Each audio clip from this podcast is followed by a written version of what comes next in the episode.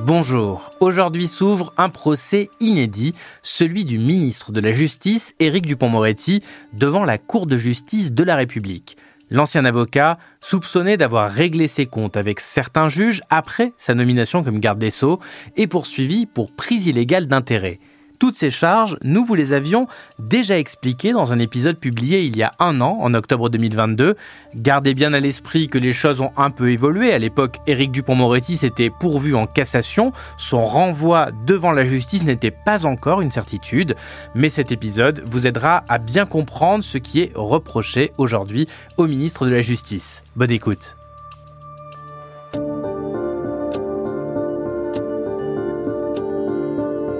Bonjour, je m'appelle Jean-Guillaume Santi et il est l'heure du monde.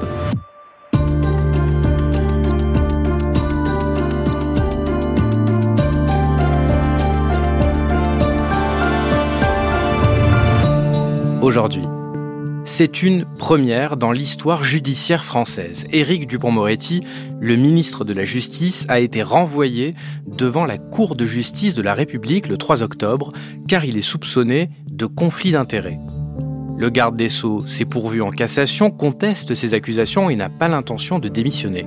Alors, quels sont les faits qui lui sont reprochés? Comment expliquer son rapport tendu avec les magistrats? Gérard Davé et Fabrice Lhomme sont grands reporters au monde. Ils ont enquêté sur cette affaire. Ils nous racontent.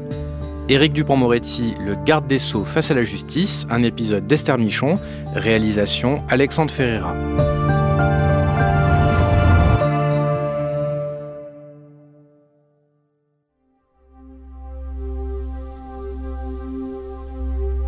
C'était une promesse de campagne d'Emmanuel Macron, comme Nicolas Sarkozy et François Hollande avant lui, celle d'instaurer une république irréprochable, une république où les responsables politiques devraient rendre des comptes. Ce qui importe, c'est de vérifier en transparence la probité et l'intégrité de celle ou de celui qui est nommé ministre. Au fond, l'exemplarité que l'on attend vraiment d'un ministre, c'est d'être capable de rendre des comptes sur les décisions passées et l'action présente. Et au début de son premier mandat, en effet, des ministres mis en cause dans des affaires comme François Bayrou, ministre de la Justice, ou François de Rugy, ministre de la Transition écologique, démissionnent. Voilà, il n'y aura peut-être plus de ministres modem, en tout cas pas ceux qui étaient dans le gouvernement Édouard Philippe I à l'issue du remaniement ce soir, puisqu'on l'apprend à l'instant. François Bayrou annonce qu'il quitte le gouvernement comme Sylvie Goulard. François de Rugy en a parlé au président de la République, au Premier ministre. Ils ont pris la décision ensemble que plutôt que d'aller affronter les questions sans doute vigoureuses à l'Assemblée, il a préféré démissionner. Mais cette jurisprudence semble avoir fait long feu. Le 23 septembre, Alexis Kohler, secrétaire général de l'Élysée, était mis en examen pour prise illégale d'intérêt. Il n'est certes pas ministre, mais tout de même au sommet de l'État. Aucune démission en vue. Quant à Éric Dupont-Moretti, renvoyé devant la Cour de justice de la République, une décision contre laquelle il a formé un pourvoi en cassation, voici ce qu'il répondait au sujet d'une éventuelle démission. Je précise également, et j'ai déjà eu l'occasion de le dire, que je tiens ma légitimité du président de la République et de la Première ministre et que la Première ministre a réaffirmé hier euh, la confiance qu'elle me portait. Jamais euh, cette mise en examen ou ce renvoi n'ont entravé mon travail. Bref, la République exemplaire semble avoir quelque peu vécu. Alors, va-t-on bientôt assister au procès du ministre de la Justice? Bonjour Gérard, bonjour Fabrice. Bonjour. Bonjour. Alors, vous avez signé récemment une grande enquête sur Éric Dupont-Moretti. On va commencer par essayer d'examiner les faits qui lui sont reprochés. Alors, quand est-ce que commence le premier volet de l'affaire, celui des trois magistrats du parquet national financier? L'affaire commence en fait en 2014. À ce moment-là apparaît un, scandale qui menace Nicolas Sarkozy, qui est l'affaire Paul Bismuth, qui est d'ailleurs révélée par Le Monde. Et en marge de cette affaire, les magistrats du parquet national financier vont diligenter une enquête préliminaire pour savoir dans quelles conditions Nicolas Sarkozy a pu être informé qu'il avait été mis sur écoute dans l'affaire Bismuth. Cette enquête va rester en, entre guillemets secrète, et c'est six ans plus tard, en 2020, que le journal Le Point va révéler l'existence de cette enquête et révéler que certains avocats étaient suspectés d'avoir informé Nicolas Sarkozy et qui donc leur fadette, leur facturation téléphonique détaillée avait été examinée par la justice. Parmi eux, Éric Dupont-Moretti, quand il apprend cela, quand il découvre cela, Éric Dupont-Moretti devient fou, il agonie d'injures les membres du PNF publiquement et il dépose même plainte contre le parquet national financier pour abus d'autorité. Et pourquoi Éric Dupont-Moretti dans cette affaire Sarkozy? Tout simplement parce que Éric Dupont-Moretti ne s'est jamais caché d'avoir des liens d'amitié extrêmement étroits avec la sphère sarkozyste et en particulier l'avocat Thierry Herzog qui se trouve être un, l'avocat personnel et ami de Nicolas Sarkozy et deux, être mis en cause et condamné dans l'affaire dite Bismuth. Donc Éric Dupond-Moretti pouvait être fondé à avoir alerté Maître Herzog de la mise sur écoute de son client. Donc ces trois magistrats consultent les fadettes, comme on dit, les factures détaillées de Éric Dupond-Moretti il s'emporte, il les traite de barbouzes, il porte plainte. Donc là, on est d'accord, c'est l'avocat Éric Dupont-Moretti, il n'est pas encore ministre. Oui, c'est-à-dire que sa plainte et sa furie contre le parquet national financier, ça se déroule en juin 2020 et à la surprise générale, et je crois à la sienne d'ailleurs, il est quelques semaines plus tard nommé, en juillet 2020, il est nommé Place Vendôme. Donc l'avocat Dupont-Moretti doit enfiler cette fois-ci là, non plus la robe, mais le costume de ministre, avec évidemment le risque de conflit d'intérêts. Donc immédiatement, qu'est-ce qu'il fait? Il retire sa plainte? Très très rapidement, il annonce qu'il retire sa plainte, mais le problème c'est que l'affaire est lancée puisque euh, sa prédécesseur place euh, Vendôme, c'est-à-dire Nicole Belloubet, a ordonné une enquête de fonctionnement, euh, ça, on appelle ça comme ça, pour vérifier si effectivement le parquet national financier a commis des erreurs. Donc on est d'accord, ce rapport, il est commandé par Nicole Belloubet ancienne ministre de la Justice, il n'y a pas encore de conflit d'intérêts, mais évidemment ce que va en faire Éric Dupont-Moretti, alors que désormais il est ministre de la Justice et que le rapport va arriver sur son bureau, là ça devient important. Déjà, qu'est-ce qu'il dit ce rapport en fait? Ce premier rapport, qui est une simple enquête de fonctionnement, conclut à ce qu'il n'y a rien à reprocher de manière euh, personnelle à ces magistrats. Ils n'ont pas commis de faute disciplinaire. En revanche, il y a quelques dysfonctionnements internes au sein du PNF, ce qui n'est pas grand-chose. Normalement, sur la base d'un tel rapport, on s'en tient là, en bonne logique administrative. Or, ce n'est pas le cas. Et qu'est-ce qu'il va faire donc, Éric Dupont-Moretti Eh bien, avant même avoir euh, annoncé qu'il se déportait parce qu'il était intéressé personnellement, il va demander à sa directrice de cabinet de saisir une deuxième fois l'inspection générale de la justice, et cette fois-ci pour une enquête disciplinaire, et non pas une enquête de fonctionnement, une enquête disciplinaire visant nommément les trois magistrats du parquet national financier. Et c'est là que, selon les rapports d'enquête que nous avons pu consulter, c'est là que se situe justement le, problème le concernant de, de prise illégale d'intérêt. Donc tu dis qu'il a demandé à sa directrice de cabinet de diligenter une enquête. Comment est-ce qu'il se défend? Lui, il dit que c'est sa directrice de cabinet qui l'a fait toute seule, c'est ça? Bah justement, ça fait partie de l'argumentaire euh, d'Éric Dupont-Moretti, c'est de dire mais non, ce n'est pas moi qui ai diligenté euh, physiquement entre guillemets cette enquête, c'est ma directrice de cabinet. Je n'ai fait dans cette affaire finalement que suivre les recommandations de mon administration. Or, cela d'abord est globalement démenti par l'enquête parce qu'on voit bien qu'il a un rôle prééminent depuis son arrivée place Vendôme jusqu'à maintenant. En fait, il est très actif et par ailleurs, quand bien même ses subordonnés auraient pris des décisions, ils ne le font qu'au nom du ministre. Ça fonctionne toujours comme cela. Surtout, un directeur ou une directrice de cabinet ne prend jamais d'initiative contre l'avis de son ministre. Elle ne fait ou il ne fait qu'appliquer les directives de son ministre. Donc c'est un argument qui n'a pas convaincu les magistrats, du moins pour l'instant. Et donc, lorsque des syndicats de magistrats et l'association anticorruption Anticor se rendent compte de ça, ils déposent plainte et démarrent alors le volet Éric Dupont-Moretti face à la CJR.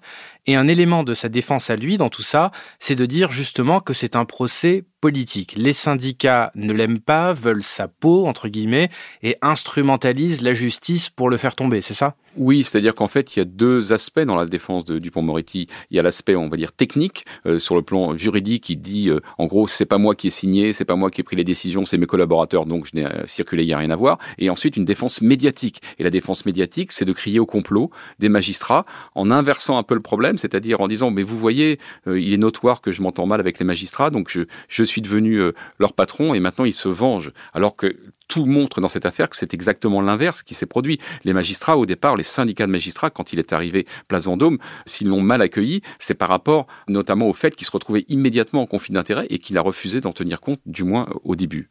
Et alors on ne va pas rentrer dans les détails, mais il faut savoir qu'il y a un deuxième volet à cette affaire qui concerne le juge Levrault, un ancien juge d'instruction détaché à Monaco qui avait mis en examen un ancien client d'Éric Dupont-Moretti lorsqu'il était avocat, le milliardaire russe Dimitri Ribolovlev.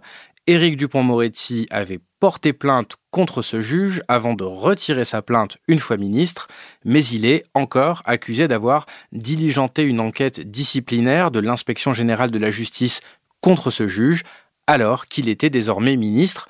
Et quelle est sa défense dans ce second volet, Fabrice?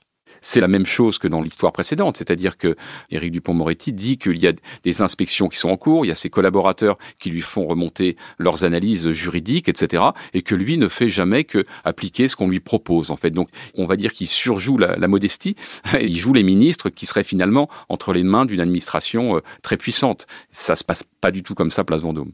Et donc tout l'enjeu de ce procès face à la CJR, ce sera de déterminer s'il y a eu ou non prise illégale d'intérêt, qui est la traduction pénale du conflit d'intérêt. Qu'est-ce qu'il risque, Éric Dupont-Moretti Il encourt une peine euh, de 5 ans d'emprisonnement et de 500 000 euros d'amende. Mais il faut encore que les charges retenues contre lui, aujourd'hui on parle de charges, tout avant il y avait les indices, maintenant ce sont les charges, il faut encore que ces charges soient jugées suffisamment solides pour que la formation de jugement le condamne à cette peine.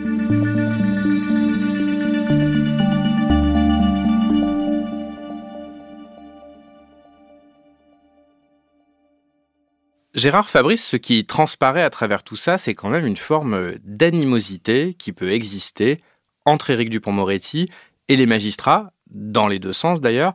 Alors, pour comprendre d'où ça vient, est-ce qu'on peut revenir sur le début de carrière d'Éric Dupont-Moretti Alors, euh, Dupont-Moretti s'est fait connaître euh, au début des années 90 comme un avocat euh, très remuant et très voyant dans toutes les cours d'assises de, France et de Navarre. Il a eu emporté pas mal de succès. Il a même obtenu le surnom de acquittator parce qu'il obtenait pas mal d'acquittements. Il a aussi subi des camouflets, hein, mais il a plus mis en avant ses, ses réussites. on peut le comprendre. Très rapidement, il s'est distingué de ses confrères avocats par son attitude, on va dire, véhémente pour ne pas dire plus, à l'égard des magistrats. Il faut bien comprendre qu'en cour d'assises, lui, le public qui visait, c'était les jurés, qui sont des citoyens comme, comme vous et moi. Et là, il savait leur parler avec sa gouaille, sa tchatch, etc. Il savait copiner, entre guillemets, avec les jurés, et ça marchait assez bien. Alors qu'avec les juges professionnels, ça se passait beaucoup moins bien, parce qu'il a cette animosité, oui, c'est vrai, à l'égard des magistrats. Ça remonte, semble-t-il, à ses débuts. Mais il y a aussi un côté tactique chez Dupont-Moretti. C'est-à-dire créer l'esclandre, créer le scandale, impressionner. Et c'est vrai c'est un homme assez impressionnant, qui a l'art de la joute oratoire et qui peut, j'allais dire, faire peur à des juges qui n'osent pas trop s'y frotter. Donc il y a le côté tactique, tacticien, qui a fait qu'il a prospéré sur cette réputation de d'avocat, euh, on va dire, euh, contempteur des juges. C'est une bête de scène, en fait, Éric Dupont-Moretti. C'est quelqu'un qui, qui subjugue euh, son auditoire parce que il roule des gros yeux, il a une forte corpulence, il est impressionnant physiquement et ça, ça marche dans les prétoires. Et on a des exemples précis de cette animosité envers les magistrats en procès? Oh bah, Je pense que toutes les personnes qui ont assisté au, procès euh, auquel participait Dupont-Moretti ont des exemples, parce que c'était euh, encore une fois assez récurrent chez lui. Dans l'article euh, qu'on a consacré à cette affaire dans Le Monde, on, évoque notamment ce procès d'assises en février 2020 qui s'est déroulé à Évreux et qui a été marqué par plusieurs incidents provoqués par Éric Dupont-Moretti. Il a notamment lancé à l'avocate générale « Vous me saoulez », ce que cette dernière a assez peu apprécié, parce que c'est pas comme ça qu'effectivement, normalement, on, on doit s'adresser aux magistrats, ou à qui que ce soit d'ailleurs. Et il a été encore plus violent à l'égard des parties civiles et notamment des avocates qui défendaient la famille de, la victime. C'est une femme qui avait été tuée par son mari, lui défendait l'assassin et il a explicitement traité ces femmes, ces avocates de saloperies de pute et je passe d'autres noms d'oiseaux, faits qui ont d'ailleurs été confirmés par, des gens qui ont entendu dans la salle. Donc c'est quand même des méthodes qui sont euh, assez ahurissantes, mais qui apparemment étaient assez courantes chez Dupont-Moretti. Et donc cette réputation fait que les magistrats, les syndicats de magistrats sont vent debout lorsqu'il est nommé ministre. Oui, ils sont vent debout parce que c'est ils ont affaire à un avocat qui les a rudoyés depuis 30 ans et encore plus très récemment comme on vient de le raconter, mais ils ne sont pas les seuls les magistrats. Éric Dupond-Moretti compte bon nombre d'ennemis aussi euh, parmi les, les greffiers, parmi ses confrères avocats, c'est quelqu'un qui ne laisse pas indifférent, on l'aime ou on le déteste. Et en l'occurrence, nommer quelqu'un comme ça à un poste aussi élevé qui réclame autant l'art du consensus euh, que celui de ministre de la Justice, c'était vraiment une gageure. Et lors de sa nomination, l'USM, l'Union syndicale des magistrats, dénonce une déclaration de guerre à la magistrature et Éric Dupont-Moretti répondra d'ailleurs à ces accusations lors de son discours de passation de pouvoir. Je ne fais de guerre à personne. Je veux avec vous garder le meilleur et changer le pire. Gérard Fabrice, s'il est si peu apprécié des magistrats, pourquoi, quelle stratégie derrière cette nomination à ce poste? Pourquoi est-ce qu'Emmanuel Macron l'a nommé? Il faut comprendre que déjà Emmanuel Macron ne connaît pas bien l'univers de la justice, ça ne l'intéresse pas énormément. Mais surtout, ce qui intéressait Macron, c'était d'avoir avec Dupont-Moretti ce qu'on appelle politiquement une prise de guerre, c'est-à-dire une personnalité symbolique qui parlait en l'occurrence au peuple. Voilà, parce que c'est un des gros problèmes du macronisme, on le sait, c'est cette déconnexion avec euh, la France d'en bas, comme on le dit parfois péjorativement, mais simplement avec la plupart des, des Français. Or, Dupont-Moretti, les Français le voient, ils l'ont entendu, euh, il est reconnaissable, il a cette gouaille, ce franc-parler qui choque parfois, mais qui peut aussi plaire. C'est vrai qu'il a coloré de manière un peu populiste l'exécutif à la demande de Macron.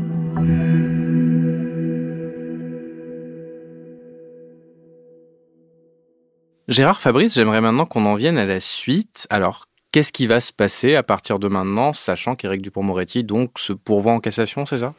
Eh bien, il va se passer le, cours traditionnel de la justice dans une juridiction pourtant d'exception, hein, qui est la Cour de justice de la République. C'est que les avocats d'Éric Dupont-Moretti ont formé un, pourvoi en cassation, qui va être examiné avec les délais qui sont propres à la Cour de cassation, donc ça peut durer de longs mois. Et ensuite, euh, Éric Dupont-Moretti, si jamais la Cour de cassation n'invalide pas les arguments des magistrats instructeurs, eh bien, sera renvoyé devant la formation de jugement de la Cour de justice de la République, qui est composée de, de magistrats euh, peu expérimentés, puisqu'il s'agit de 12 parlementaires, et également de trois juges professionnels.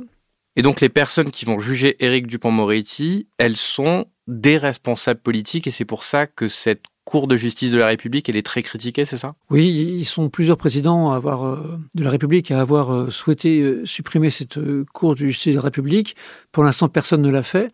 Mais effectivement, c'est une formation un peu particulière en, termes de jugement, hein, parce qu'en termes d'enquête, ce sont trois magistrats expérimentés et indépendants qui font l'enquête. Mais lorsqu'il s'agira de juger Éric Dupont-Moretti, il y aura douze parlementaires qui seront là, qui sont des magistrats inexpérimentés, clairement.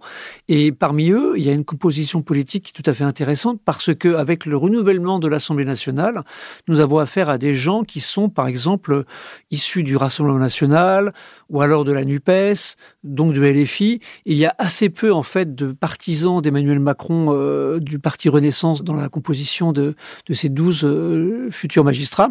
Donc, du coup, ça va compliquer les choses, d'autant pour Éric Dupont-Moretti, d'autant qu'en fait, il y a un élément important à savoir, c'est que il lui aurait donc reproché une prise illégale d'intérêt. Or, c'est une, infraction, ce qu'on appelle objective, c'est-à-dire qu'il n'est pas besoin de prouver l'intention délictuelle d'Éric Dupond-Moretti. À partir du moment où l'acte a été fait ou a été pris, c'est-à-dire en l'occurrence lancer des enquêtes, ça peut suffire pour le poursuivre. Donc, si je te suis bien, Auparavant, cette CJR, elle était souvent accusée de collusion et de connivence parce que les personnes qui jugeaient étaient proches politiquement de l'accusé. Mais maintenant, avec le RN et la NUPS, si Éric Dupont-Moretti est condamné, il pourra à nouveau dire que c'est une condamnation politique. Bah, dans les deux cas, le, soupçon sera là, malheureusement. C'est-à-dire qu'effectivement, s'il est jugé coupable, euh, il criera sans doute au, procès politique, il pointera la responsabilité de ses adversaires politiques, membres de, la CJR. Et s'il était blanchi, tout le monde se dirait, ben, encore une fois, c'est la preuve que les politiques se blanchissent entre eux. Donc ça prouve bien qu'il y a un problème avec cette juridiction de jugement de la CJR. Et il y a tellement un problème que le pouvoir politique entend la supprimer et la personne en charge de supprimer cette CJR, c'est Éric Dupont-Moretti c'est ubuesque jusqu'au bout. Cette histoire est ubuesque jusqu'au bout. C'est une démonstration de la façon dont le pouvoir peut se mettre de lui-même dans la panade en négligeant les, les garde-fous euh, qui sont euh, érigés euh, en principe par la Constitution. Donc effectivement, il peut être amené à être jugé par une juridiction d'exception qu'il est censé faire disparaître. Et pire encore, il peut être amené à nommer son futur accusateur qui tiendra l'accusation devant lui en nommant le futur procureur général près la Cour de cassation. Donc si je te suis bien, l'accusateur d'Éric Dupont-Moretti à la CJR, c'est le procureur général, c'est François Molins pour le moment. Il va prendre sa retraite dans quelques mois et théoriquement, la personne qui devrait nommer son successeur, c'est Éric Dupont-Moretti. Oui, de fait, c'est au ministre de la Justice que revient le droit de nommer euh, cette personne-là à ce poste-là. Il va sans doute se déporter parce que c'est intenable, mais ça montre bien dans quelle situation ubuesque le pouvoir s'est retrouvé. Merci Gérard, merci Fabrice. Merci beaucoup. Merci.